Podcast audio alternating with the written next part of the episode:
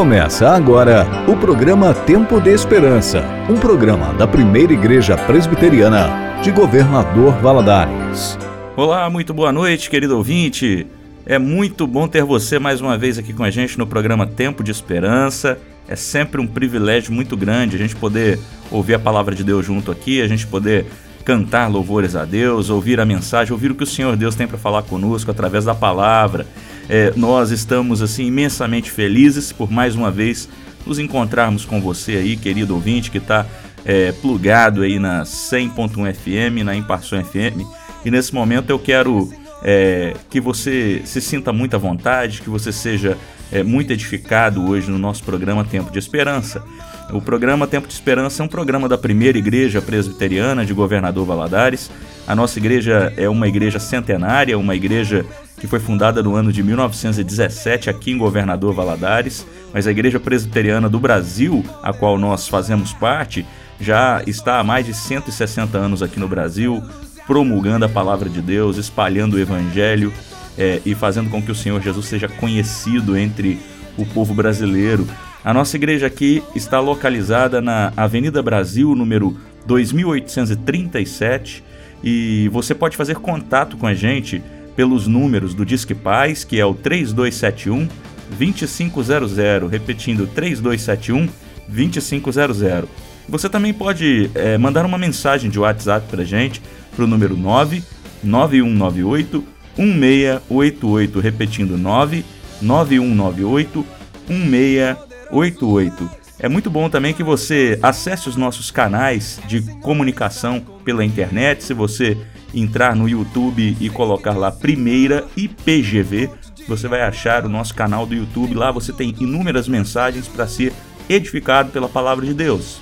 E também no, no Facebook você pode procurar Primeira IPGV e lá você também vai ter acesso ao nosso perfil do Facebook com inúmeras publicações e vídeos também para você acompanhar os trabalhos da nossa igreja. Não nos deixe de fazer uma visita, mesmo que de maneira virtual. Eu tenho certeza que você será muito edificado com mensagens que ali foram colocadas. É, vamos ficar agora com a canção Redenção de Projeto Sola.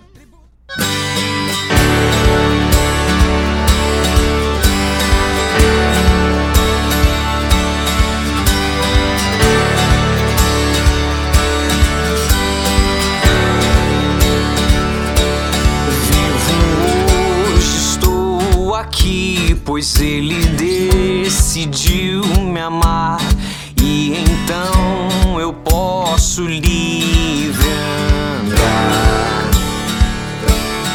O seu sangue sobre mim me comprou,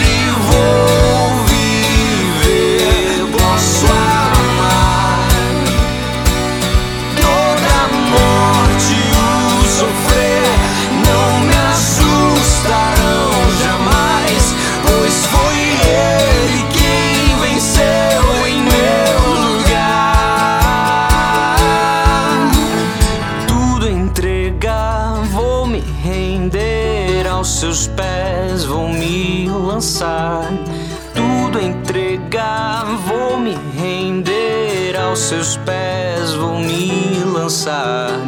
Tudo entregar, vou me render aos seus pés, vou me lançar. Tudo entregar, vou me render aos seus pés, vou me lançar.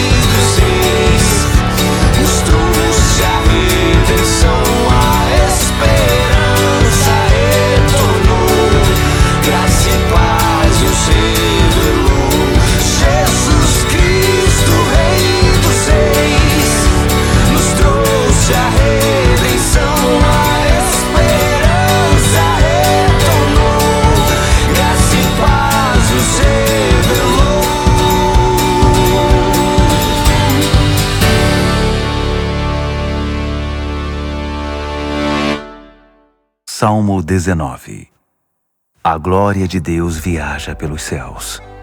As obras de arte de Deus estão expostas no horizonte. A Senhora Alvorada ministra aulas todas as manhãs. O professor Anoitecer leciona no curso noturno. Suas palavras não são ouvidas. Sua voz não é gravada, mas seu silêncio enche a terra mesmo calada, é a verdade propagada por toda parte. Deus fez uma enorme cúpula para o sol, uma cúpula gigante. O sol da manhã é um jovem recém-casado que salta do leito nupcial. O sol nascente, um atleta correndo para a linha de chegada. É assim que a palavra de Deus atravessa os céus desde o nascer até o pôr do sol derretendo o gelo, estorricando os desertos, aquecendo os corações para a fé. A revelação do Eterno é integral e confere harmonia à nossa vida. As sinalizações do Eterno são claras e apontam o caminho certo. Os mapas da vida do Eterno estão corretos e nos conduzem pela estrada da alegria.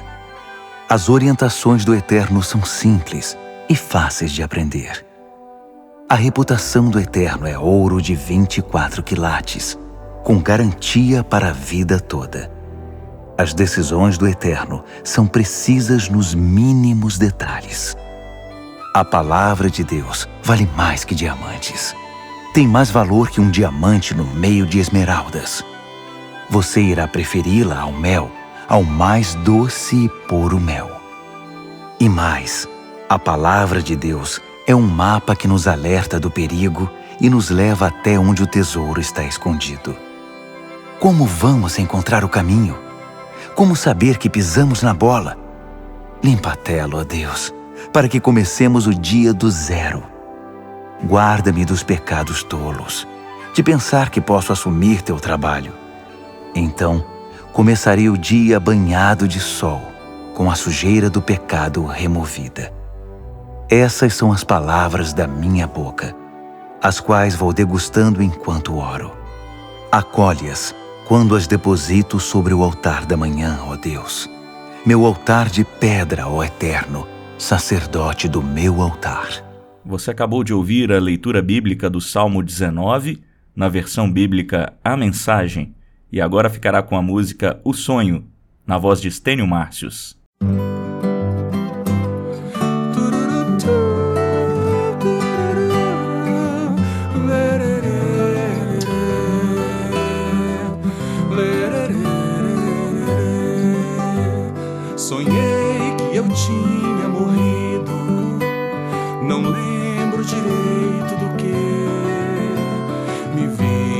Um alto e belo portão com a placa escrito céu. Bati com certo receio, um anjo saiu pra atender. Me disse, pois não, eu falei, quero entrar, pois aí é o meu lugar. O anjo me disse, eu não acho seu nome em nossos registros. Eu disse, procure num livro antigo, escrito antes que houvesse mundo, e ali achará como a letra do rei meu nome em tinta vermelha.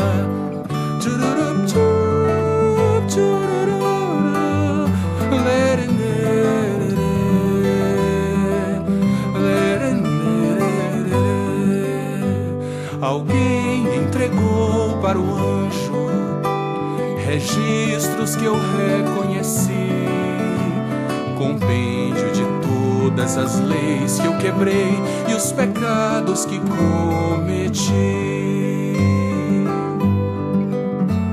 O anjo olhava os registros, visivelmente assustado,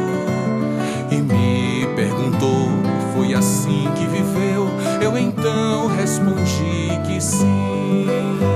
Então, como é que você tem coragem de vir nessa porta bater?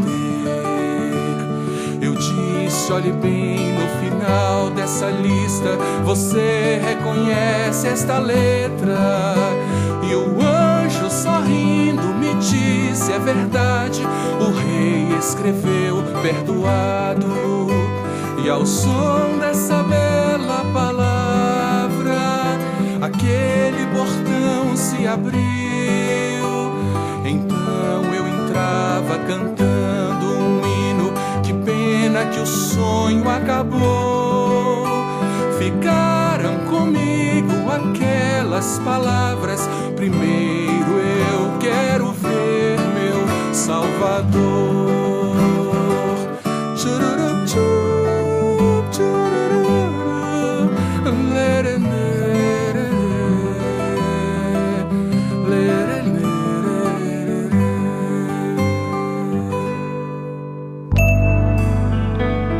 Momento de reflexão. Querido ouvinte, eu queria te convidar nesse momento para que a gente possa fazer uma reflexão na palavra de Deus juntos. E eu convido você a abrir a sua Bíblia, caso você tenha uma Bíblia aí com você agora, no livro de Efésios, ou seja, a carta que o apóstolo Paulo escreveu para os irmãos em Éfeso. Efésios capítulo 1, capítulo 1. Eu farei a leitura dos versículos de 1 a 6.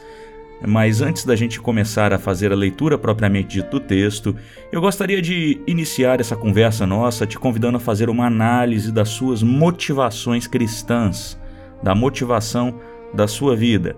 Por que, que você está conectado aqui conosco essa noite? Por que, que você está ouvindo essa mensagem, ouvindo esse programa?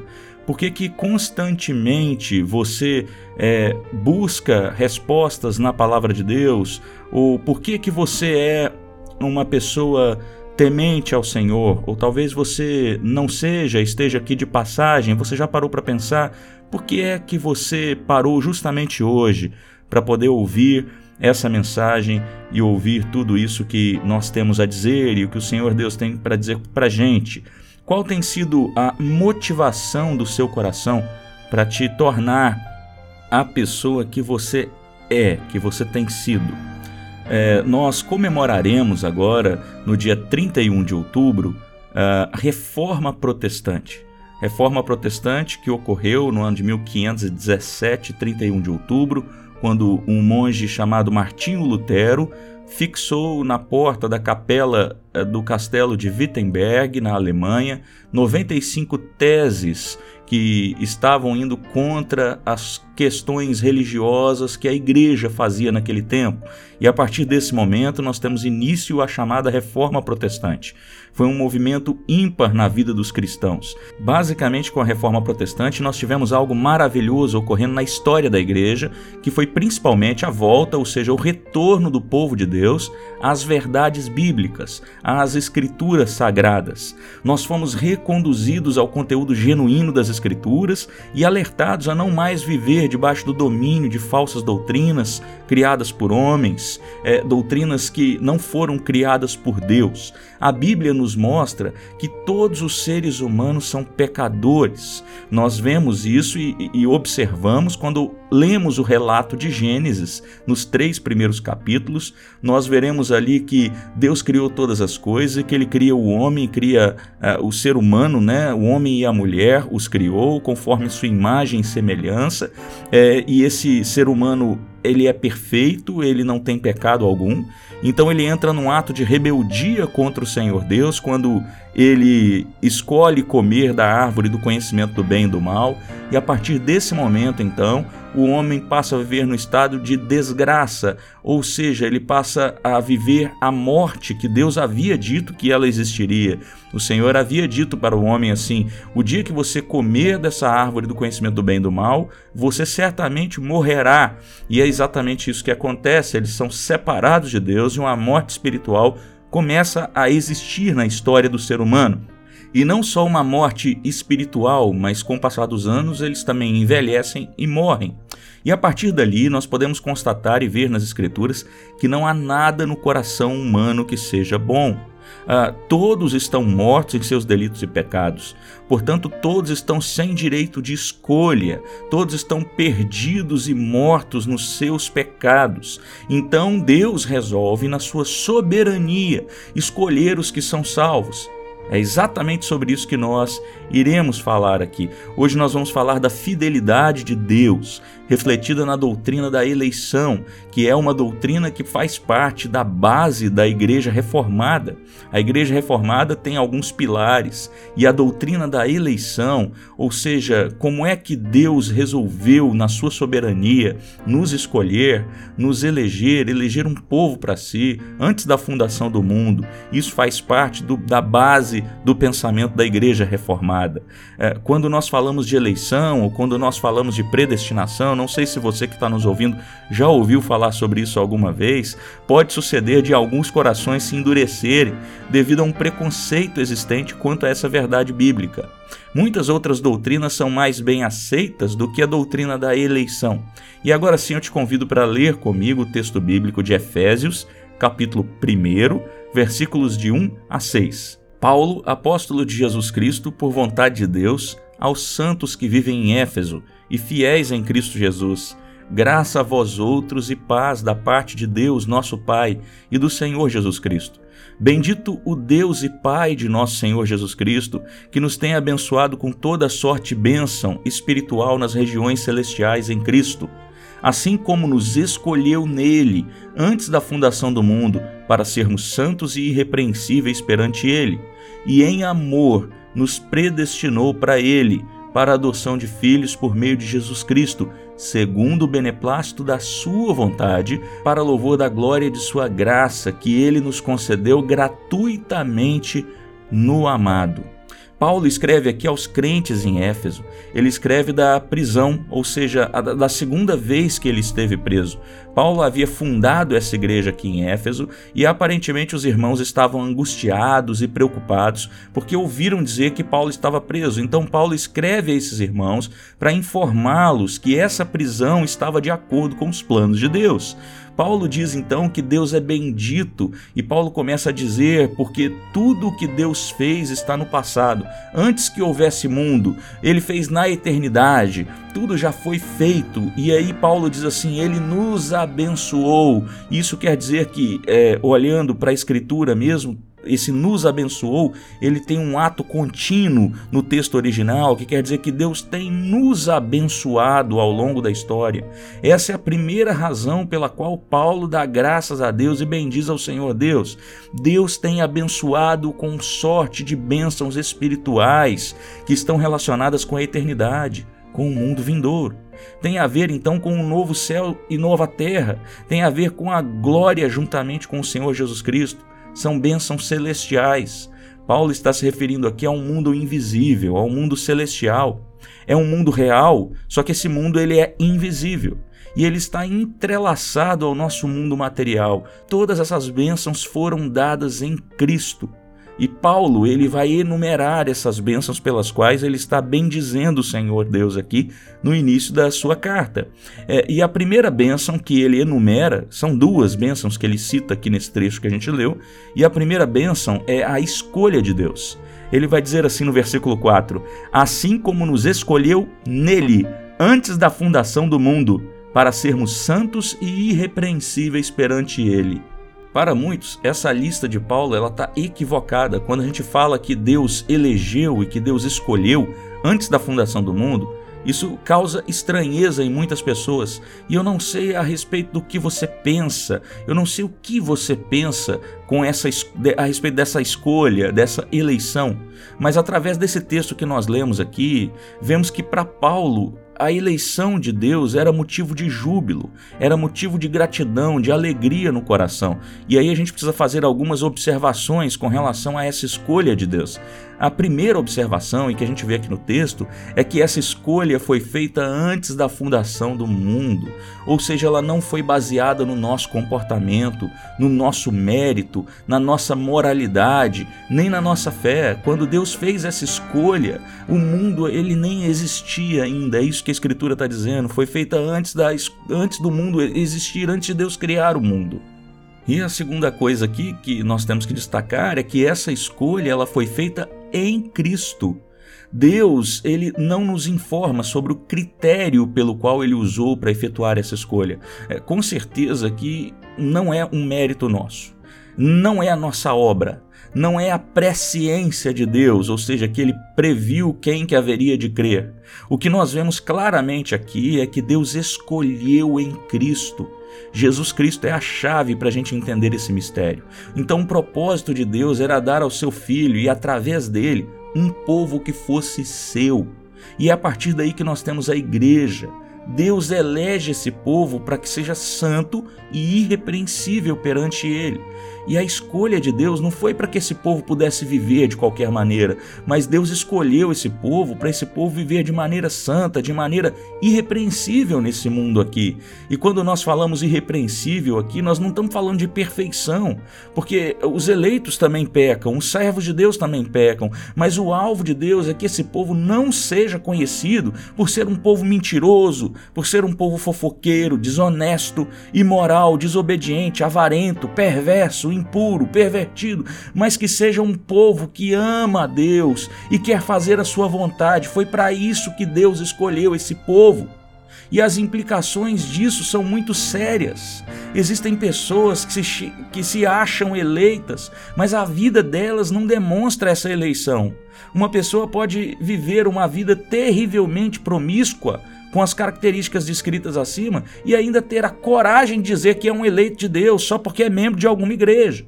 É, quando Deus chama o escolhido, ele opera em seu coração com o novo nascimento e em seguida com a santificação.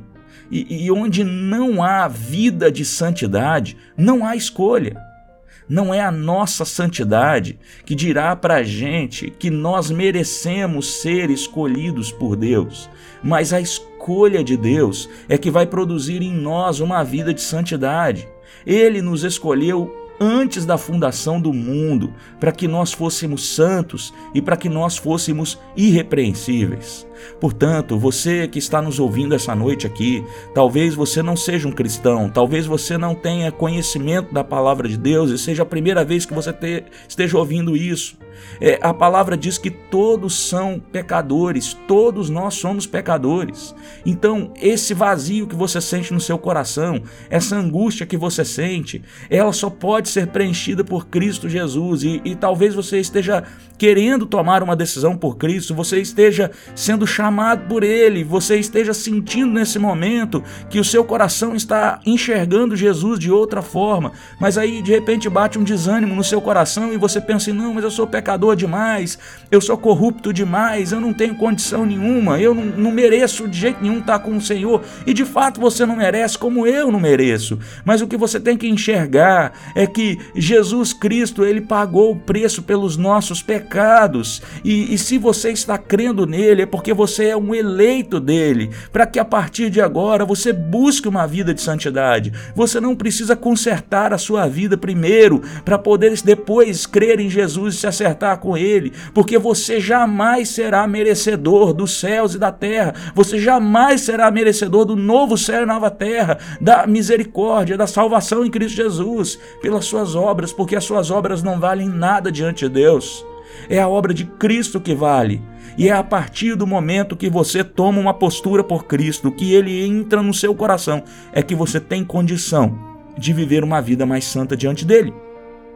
Então, nós queremos falar aqui a respeito de uma segunda bênção agora também, que Paulo descreve aqui nessa carta. A primeira é a eleição e a segunda é a predestinação. Acompanhe comigo o versículo 5.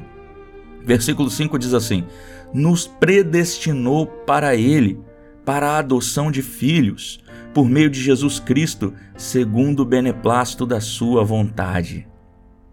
Qual que é a diferença então entre eleição e predestinação? Tem muita gente que confunde isso. A questão aqui é que eleição é o ato pelo qual Deus separa dentre a humanidade aqueles que ele decidiu separar. E a predestinação é o destino que Deus deu na eternidade para essas pessoas que ele elegeu. É o encaminhamento desses seus escolhidos. E qual é o destino desses eleitos? Ou melhor, para que que Deus predestinou os eleitos? Para ele, para sermos sua propriedade, para estarmos com ele eternamente, para gozarmos de sua companhia, ou seja, ele nos predestinou para a adoção de filhos. Ele nos adota como seus filhos. Veja só, nós fomos escolhidos e predestinados para sermos da família de Deus, para sermos protegidos, amados e queridos por Ele. Nós precisamos observar aqui o seguinte: o fato de você ser um ser humano não significa que você é filho de Deus. É importante você perceber isso daqui. Tem muita gente que fala assim: ah, todo mundo é filho de Deus, mas não. Os homens, no modo geral, né, os homens, mulheres, o ser humano de maneira geral, ele, eles não são filhos de Deus, eles são criaturas de Deus. Somente os eleitos e predestinados podem ser considerados filhos de Deus e são filhos por adoção. E quanto a isso, nós vemos no texto de 1 João, capítulo 3, versículos 9 e 10, o seguinte: Todo aquele que é nascido de Deus não vive na prática de pecado, pois o que permanece nele é a divina semente, Ora, esse não pode viver pecando porque é nascido de Deus. Nisso são manifestos os filhos de Deus e os filhos do diabo. Todo aquele que não pratica justiça não procede de Deus, nem aquele que não ama seu irmão. Portanto, para você ser considerado como filho de Deus, é preciso haver regeneração, é preciso haver o chamado especial de Deus sobre os seus eleitos. Não havendo esse chamado da parte de Deus, ninguém quer ser filho de Deus. Todos preferem ser filhos do diabo, porque é isso que a Escritura diz. Porque aqueles que não são filhos de Deus, que não têm Jesus como Senhor e Salvador, eles são filhos do diabo. É, e observe uma coisa aqui interessante: se você colocar uma mesa em um terreno, uma mesa grande, e cá numa ponta da mesa você colocar as comidas mais deliciosas que você consegue pensar aí na sua mente agora, e lá na outra ponta da, daquela mesa enorme de 5 metros de comprimento você coloca um pedaço de carniça fedorenta E aí você pega um urubu e joga esse urubu para cima. Para onde você acha que esse urubu irá? Para as comidas maravilhosas de uma ponta ou para o pedaço de carniça da outra? Certamente o urubu irá voar para a carniça. Esse é o livre-arbítrio que nós temos o livre-arbítrio do urubu. Assim como o urubu que só quer a carniça, o homem que não é chamado por Deus, ele só quer coisas más.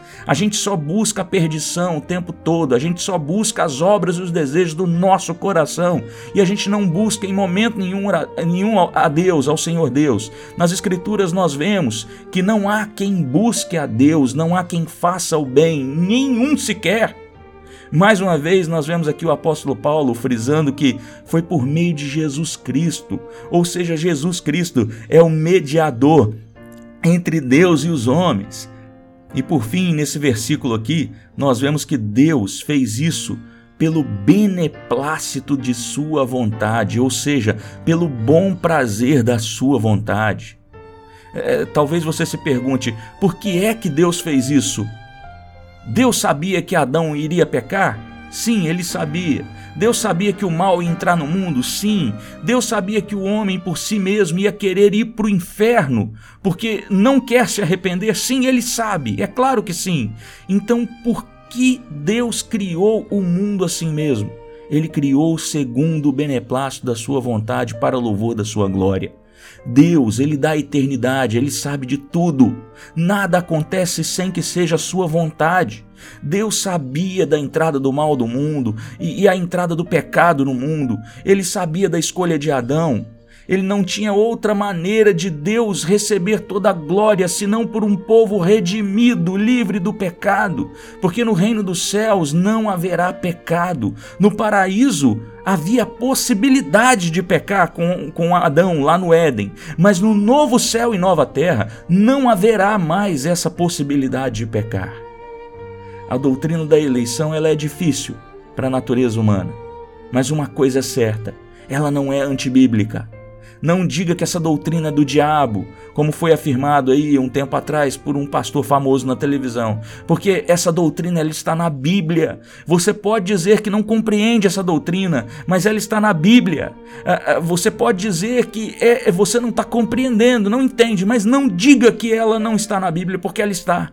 A sua salvação, ela não vai depender de compreender essa doutrina, mas de você receber a Jesus Cristo como Senhor e Salvador da sua vida.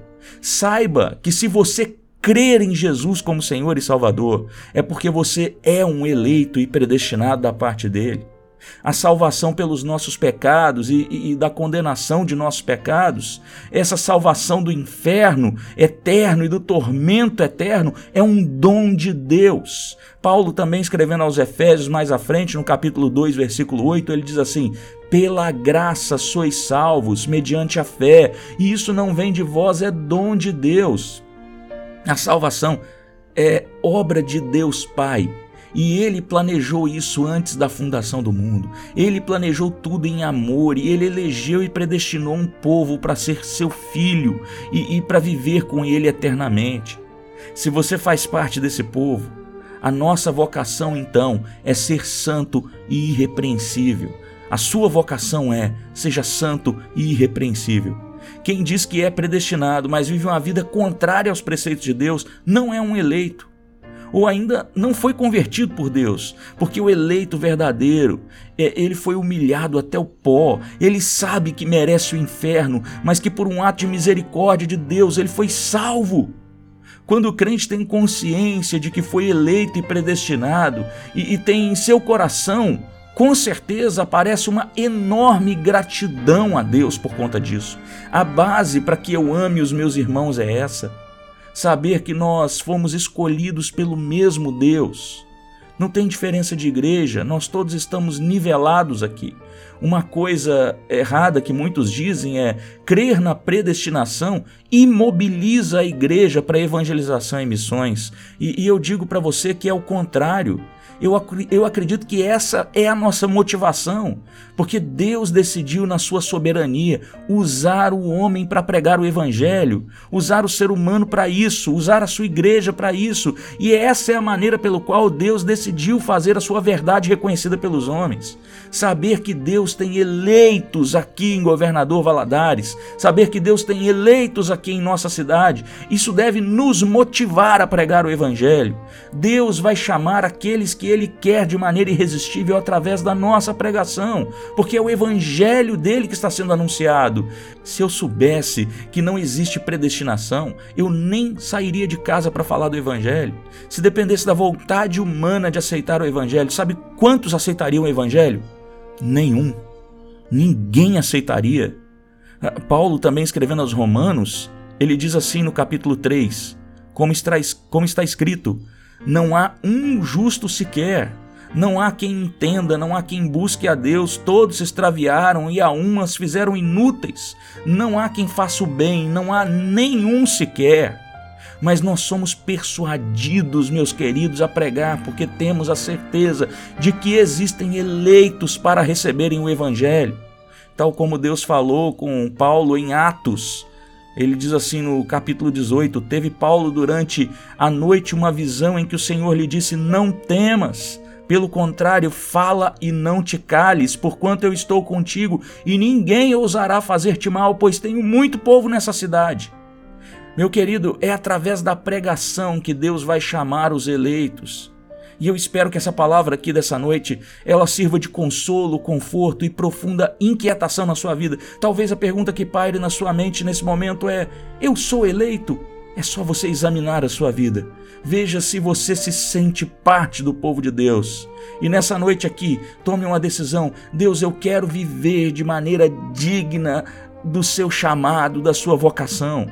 Talvez tenha alguém aqui essa noite dizendo assim: Eu tenho certeza que eu não sou. E, e se eu não for eleito, o que eu faço? Meu querido, só o fato de você questionar o seu coração sobre isso e a sua consciência e querer viver uma vida reta diante dele, já é Deus na sua consciência, no seu coração, te convencendo do pecado. É, você pode então observar como é errado o evangelismo que diz assim: dê uma chance para Jesus, aceite a Jesus, deixe ele entrar na sua vida. Jesus não precisa de chance, é o ser humano quem precisa de chance. Jesus não está de joelhos diante de você, babando e implorando para que você creia nele. Ele não está babando de vontade de te salvar e, e, dizendo, pelo amor de Deus, me aceite. Ele não está fazendo isso. Tem muita gente que usa de maneira errada o texto de Apocalipse, dizendo é que Jesus está à porta, está batendo e a gente é que tem que deixar entrar. Mas aquele texto é um texto para a igreja de Laodiceia, não é um texto para o não crente, é um texto para os crentes que estão vivendo de maneira é, é ruim diante de Deus, que não estão fazendo aquilo que Deus deve, é, mandou ele fazer, ordenou. E aí esse crente, ele sente que Jesus está o chamando de volta, falando assim, ó, presta atenção, você está indo para o caminho errado. Esse não é um texto para o não crente. O texto para o não crente é creia no Senhor Jesus e será salvo tu e tua casa. Não é por obras que você vai ser salvo. E quando você olha para o Evangelho de Cristo Jesus, quando você compreende quem Ele é, o Senhor dos Senhores, o Rei dos Reis, e você crê nele como Senhor, é porque o Espírito Santo de Deus já executou uma obra no seu coração, te convencendo do pecado e te fazendo crer nele, e você só será convencido do pecado se for um eleito do Senhor Deus e predestinado para a salvação. Se você hoje está com o desejo de aceitar a Jesus como Senhor e Salvador, então se entregue a Ele porque você é um eleito de Deus. O Senhor Deus o fez crer em Jesus. É por isso que você está nesse momento agora quebrantado e crendo. É porque Ele está te chamando. Venha, venha após mim, todos vocês que estão cansados e sobrecarregados, que eu vos aliviarei e que eu lhes darei uma nova vida, porque o meu fardo é leve e meu jugo é suave. É isso que o Senhor Jesus está dizendo vamos caminhar na direção de Cristo, entendendo que Ele é Deus e que Ele já pagou o preço pelos nossos pecados. Que Deus nos abençoe, tenha uma excelente noite.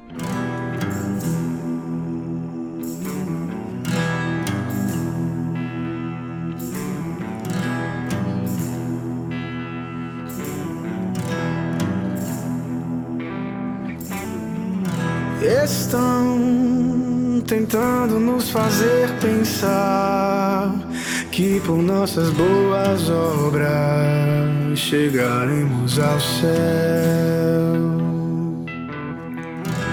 Estão enlouquecendo ao ponto de falar que Deus precisa de rasas indulgências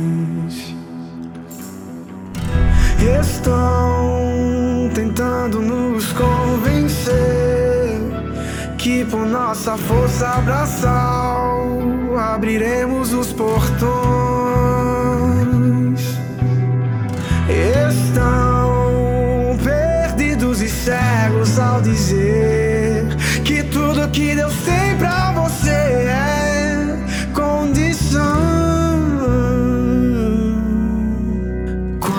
sobe e prega o que não interessa e diz que ganha mais aquele que oferta mais. E a verdade onde está?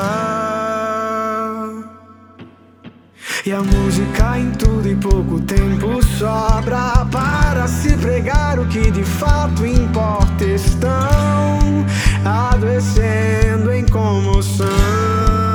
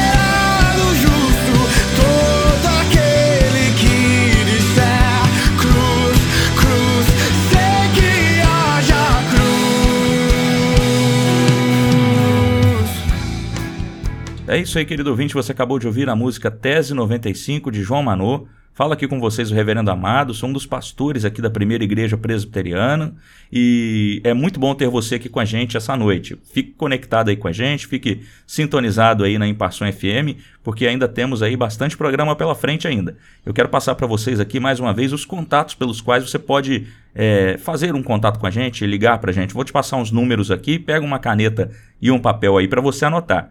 O número do Disque Paz é o 3271 2500. Se estiver precisando de um aconselhamento, desabafar, pedir uma oração, você pode ligar para o Disque Paz, a ligação é anônima, você liga para 3271 2500. Agora, se você estiver precisando também de alguma coisa, quiser entrar em contato com a gente pelo WhatsApp, de repente sugerir algum tema para a gente discutir aqui, ou então pedir uma música especial, ou então é, que de repente você quer que a gente converse com você, ligue para você, é, você pode mandar uma mensagem de WhatsApp para a gente para o número 99198 1688. Repetindo, 99198 1688. É isso aí, você fica agora então com a canção Colossenses 1 de Projeto Sola.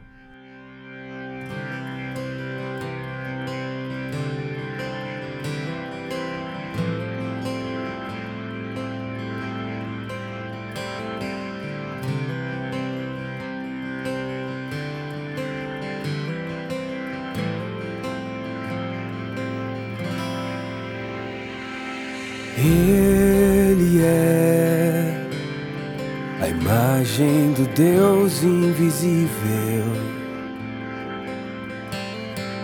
Ele é Senhor sobre a criação. Pois nele foram criadas todas as coisas nos céus e na terra. Sejam tronos, soberanias,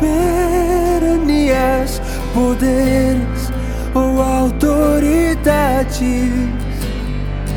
Ele é antes de tudo e a todos sustenta pela palavra.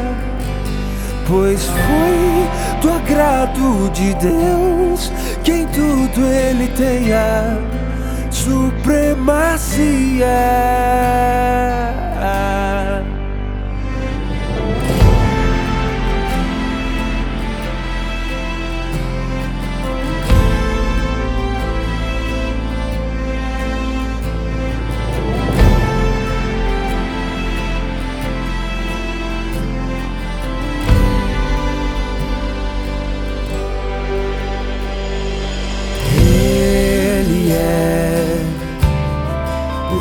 Resplendor da glória do Pai.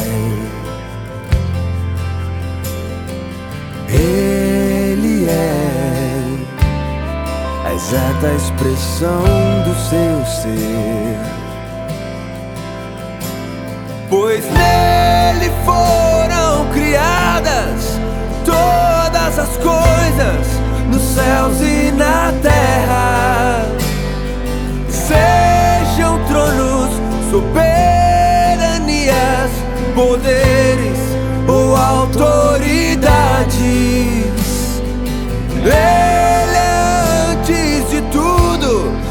Todo sustenta pela palavra. Pois foi do agrado de Deus que em tudo ele tenha supremacia.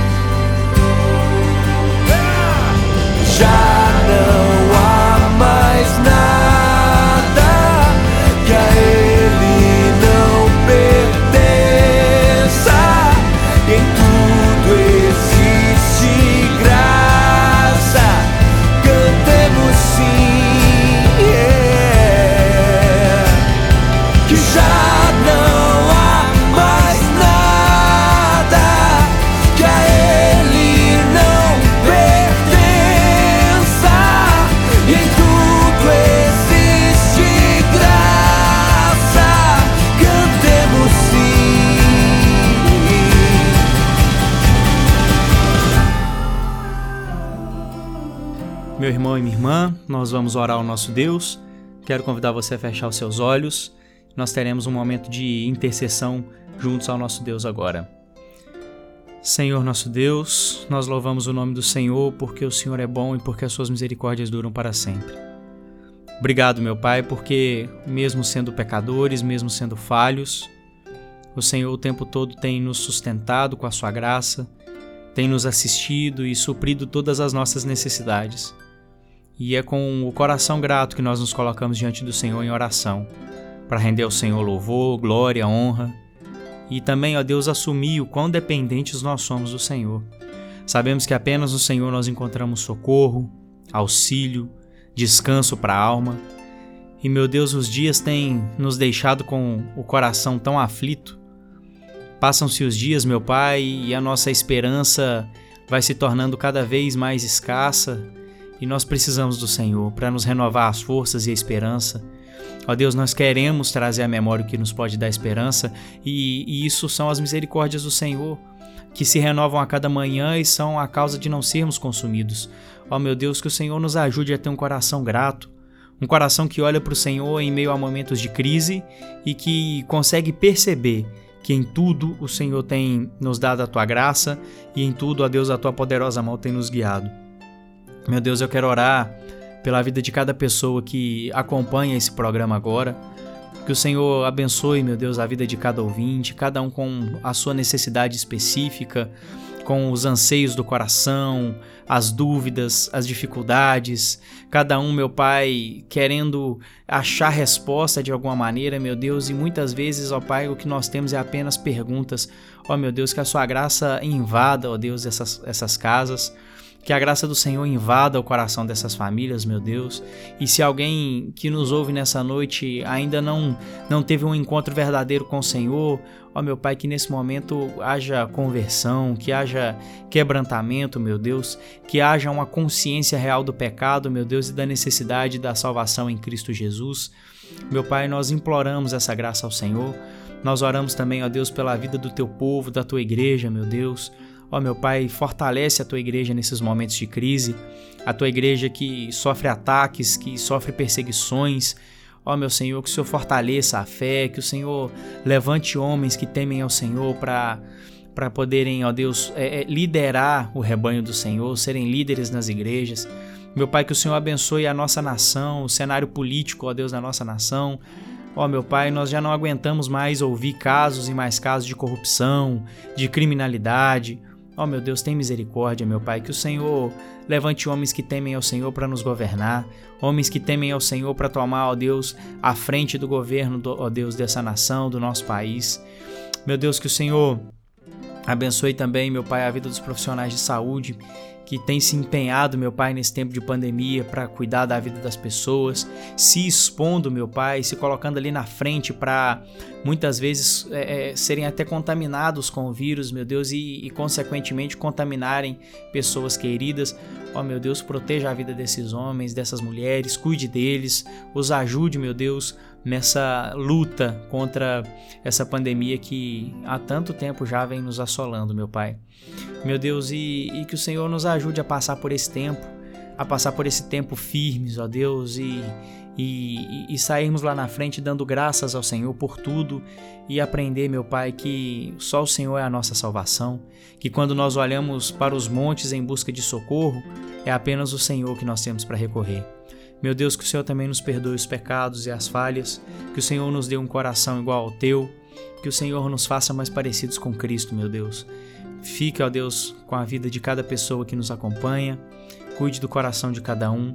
Nós oramos assim gratos ao Senhor em nome de Cristo Jesus. Amém.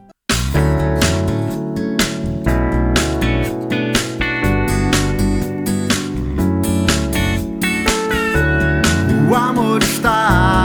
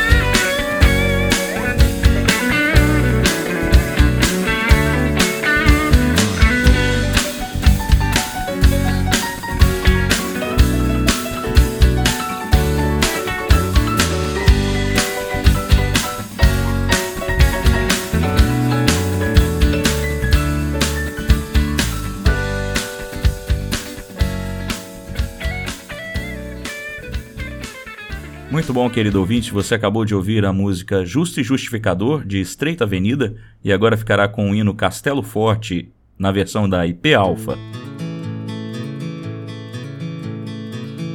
Castelo Forte é o nosso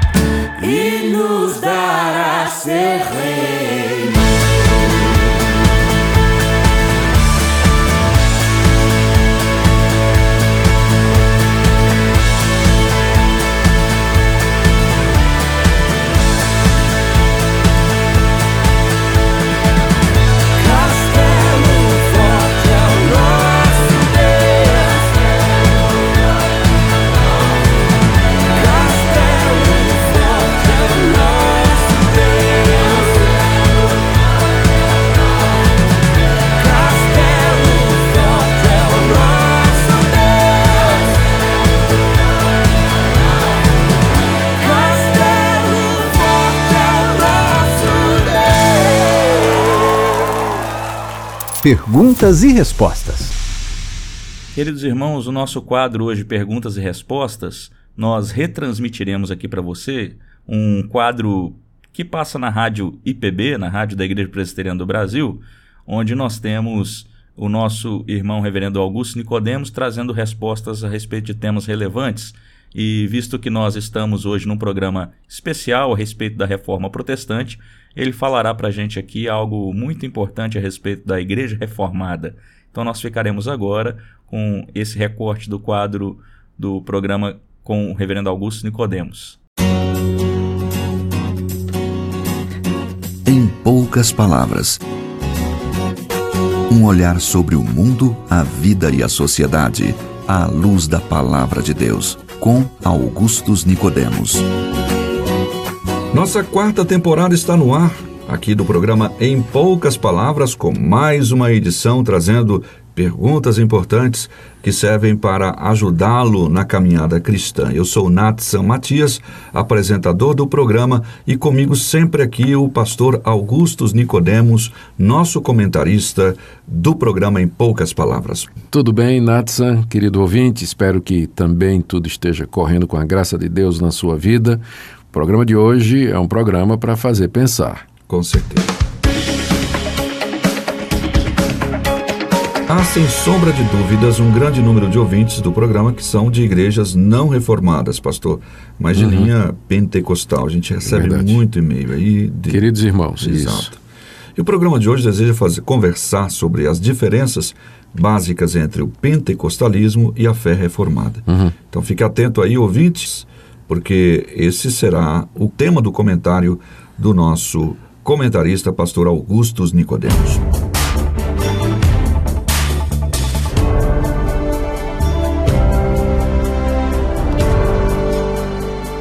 Pastor, o Fabrício Caetano, por e-mail, ele escreve, abre aspas, Gostaria, na verdade, de ver um posicionamento. Sou membro da Assembleia de Deus e aceitei Jesus em agosto de, do ano passado.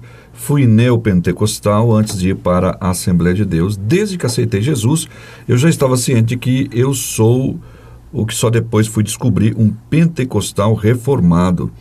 Já, é essa expressão Isso. que ele usa.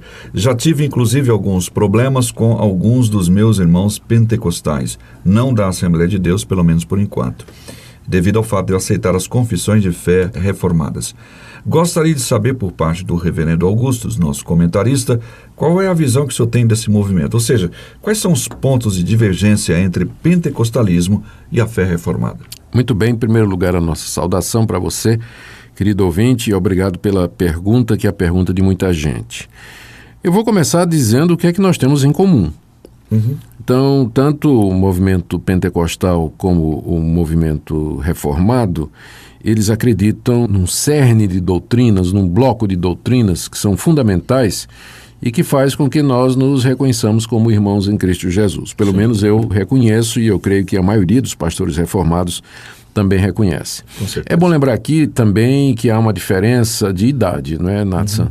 Historicamente falando, a reforma protestante tem 500 anos. Uhum. O movimento pentecostal está fazendo 110 anos, Sim. cento e poucos anos agora, não é? Então, o movimento reformado, ele antecede o movimento pentecostal aí por quatro séculos, mais ou menos. Mas, em comum, nós temos, primeiro, a crença na trindade. Sim. Os irmãos pentecostais, juntamente com os reformados, são trinitários, creem que Deus é único e subsiste em três pessoas, não é? Também crê que Jesus é o Filho de Deus. Essa crença é comum, pentecostais e reformados. Jesus é o Filho de Deus, verdadeiro Deus e verdadeiro homem, que veio até nós para morrer pelos nossos pecados. Crê no Espírito Santo também, como sendo a terceira pessoa da Trindade, que age no mundo, é, convertendo pecadores e agindo no meio do povo de Deus. Tanto pentecostais quanto reformados creem que a Bíblia é a palavra de Deus infalível, foi dada por revelação divina e é a nossa regra de fé e prática. Pentecostais reformados creem na necessidade da igreja, creem na necessidade do batismo, uh, na necessidade da celebração da ceia do Senhor, também acreditam na liderança através de pastores, creem também na segunda vinda do Senhor Jesus Cristo, no juízo final, no céu e no inferno uhum. e finalmente no período final do novo céu e na nova terra onde habita a justiça. Então, podemos dizer que tanto pentecostais quanto reformados são cristãos no sentido clássico da palavra, Sim. porque confessam, eu diria, o credo apostólico, né, a base do cristianismo. As diferenças agora são mais ou menos essas que eu vou dizer. Embora tanto pentecostais quanto reformados digam né, que a Bíblia é a palavra de Deus e que foi dada por inspiração divina, a Bíblia ocupa um lugar muito mais central no pensamento reformado e na igreja reformada do que no pensamento pentecostal. Uhum. A julgar, por exemplo, na necessidade ou nos requerimentos de preparação dos obreiros. As igrejas reformadas, desde cedo, reconhecendo a centralidade e a importância da palavra de Deus, exigem que os seus ministros, os seus pastores, os seus pregadores, eles se dediquem a um tempo, às vezes longo, né, de estudo da palavra de Deus. Aprender grego, aprender hebraico, um pouco de história, literatura, a homilética, hermenêutica, filosofia e outras disciplinas que ajudem a trazer uma compreensão melhor da palavra de Deus. No movimento pentecostal, esse cuidado não é requerido. Boa parte, pelo menos no início do movimento pentecostal, boa parte da bagagem que o pastor trazia para o púlpito era da sua experiência pessoal, né, da sua habilidade retórica, de contar histórias e muito pouca exegese, muito pouco estudo bíblico, muito pouco aprofundamento. Pessoa que tinha um, um bom traquejo com falar, então... Já é considerado, ou era considerado como obreiro, e já era dado a liderança numa congregação e assim Exato. por diante, né? Então, a primeira diferença está na maneira como se trata a escritura. É justo dizer que no movimento pentecostal hoje, há um reconhecimento novo da necessidade do estudo. Né? Já há seminários, institutos bíblicos, escolas de teologia dentro das igrejas é, pentecostais e a exigência de que os obreiros é, participem, estudem é, mais. E, e, muitos deles vêm estudar, inclusive, conosco. Isso, né? eu estava fazendo um curso e estava lá, tinha um irmãos da, da Assembleia de Deus, por exemplo. Uma outra diferença aqui é o estilo de pregação. Né? A igreja reformada ela aprecia mais a pregação expositiva entende que a função do pastor é ensinar a Bíblia. A autoridade do pastor é a autoridade da Escritura. Então ele tem que ensinar a Bíblia, tem que explicar a passagem, dizer quais são os pontos da passagem, o conteúdo da passagem, a intenção do autor e como isso se aplica no dia a dia, qual a relevância disso para a vida da, das pessoas. Não é? Enquanto que no pentecostalismo você encontra pouca exposição bíblica, você encontra pastores fiéis, não é? Uhum. claro, sem dúvida, que querem estudar a palavra de Deus, mas esse sistema de pregação pregação que valoriza a Bíblia, que é a pregação expositiva, ela é, ela é ainda rara no meio pentecostal. Uma outra diferença é com relação ao batismo com o Espírito Santo. Sim. Enquanto que as igrejas reformadas acreditam que o batismo com o Espírito Santo é uma experiência que ocorre na conversão da pessoa e, portanto, todo crente, por definição, ele é batizado com o Espírito Santo desde a sua conversão. No movimento pentecostal, o batismo com o Espírito Santo é considerado uma segunda experiência posterior à conversão e que está relacionada com o recebimento de poder e de dons espirituais. E às vezes até como marca de salvação, né? Em alguns casos mais extremos, sim, não é? Embora o pentecostalismo clássico veja somente como uma experiência de revestimento de poder posterior à conversão. A Igreja Reformada não nega né, que depois da conversão e recepção do Espírito Santo, o crente pode ter experiências de plenitude, de enchimento e de revestimento. Só que não chama isso de batismo, Sim. porque o batismo está no início né, da, da vida cristã. Outra diferença é com relação ao dom de línguas, não é? Que o movimento pentecostal acopla ao batismo com o Espírito Santo, ou seja, a evidência de que a pessoa recebeu o Espírito Santo é que ela fala em línguas. Sim. E introduz, isso introduz dentro da comunidade pentecostal é, é, a divisão entre aqueles crentes que foram batizados com o Espírito Santo e aqueles crentes que não foram. A evidência é falar em línguas, não é? Então, o falar em línguas como sinal do batismo é muito procurado no meio pentecostal. Há quem, inclusive, induza isso, encoraja isso, né?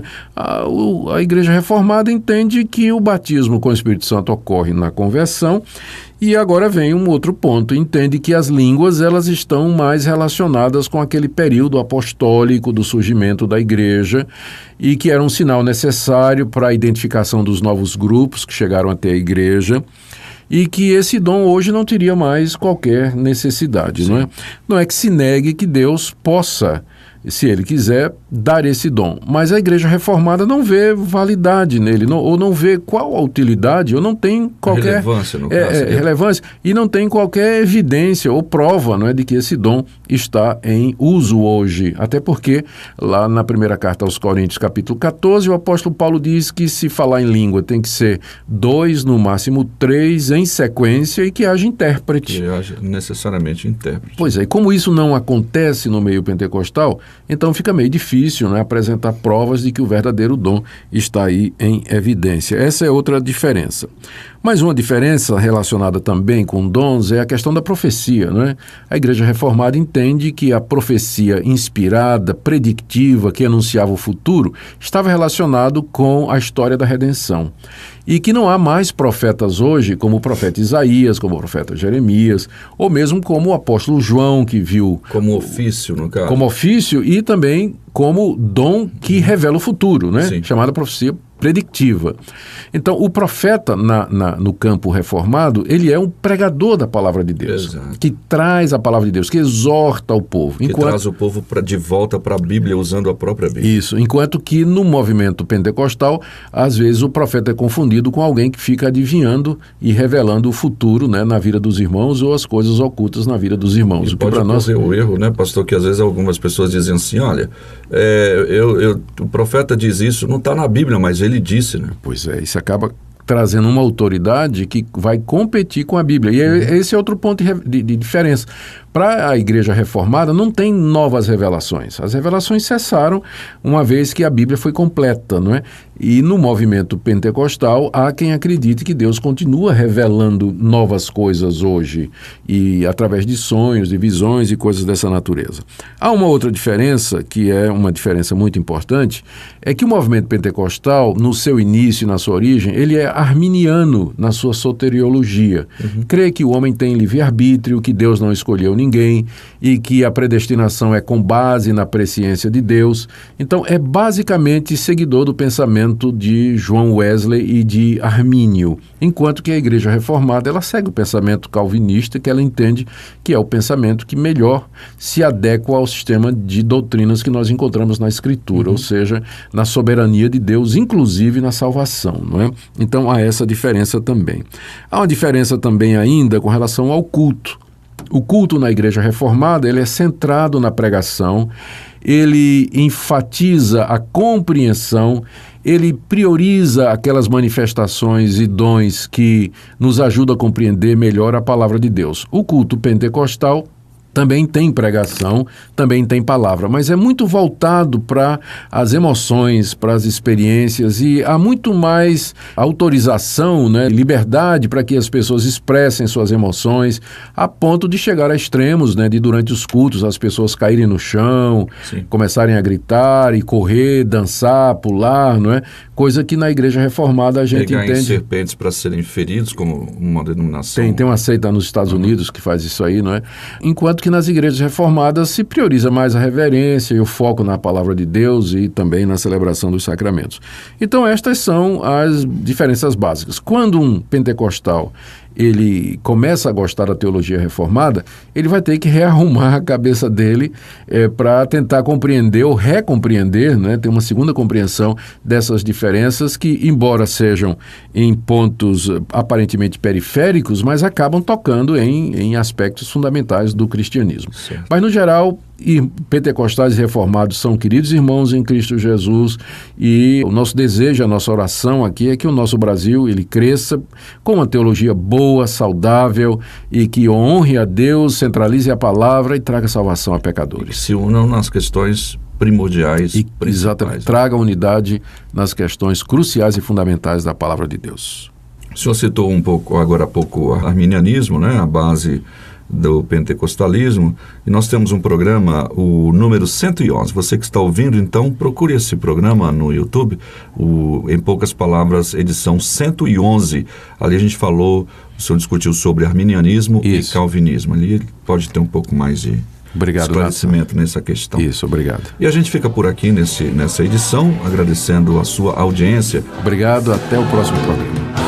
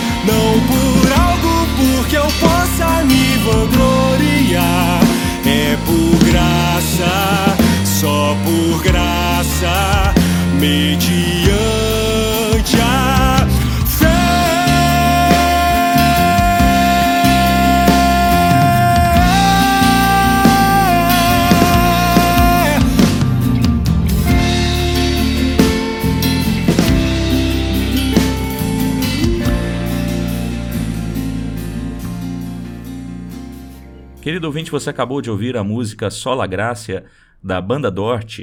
É, foi muito bom ter você aqui com a gente no programa Tempo de Esperança essa noite. Foi um prazer enorme a gente caminhar junto aqui.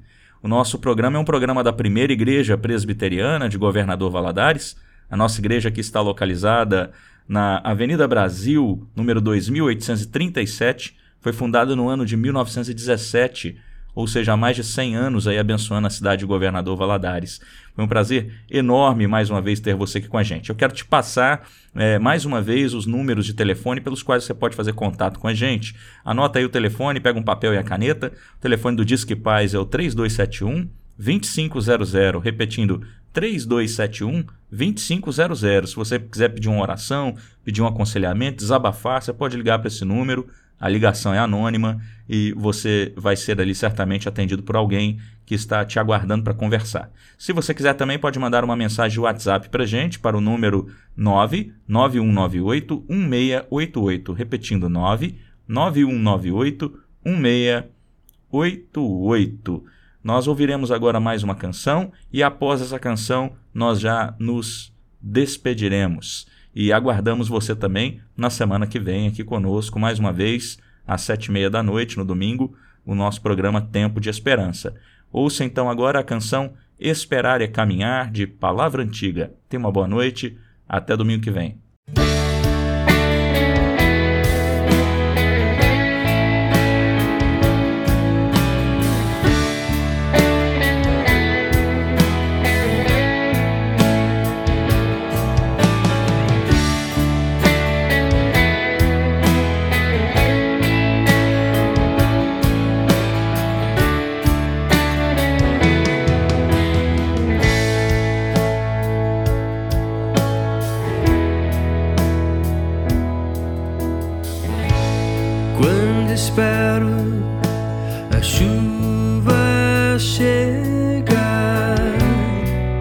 Tu vens com teu vento.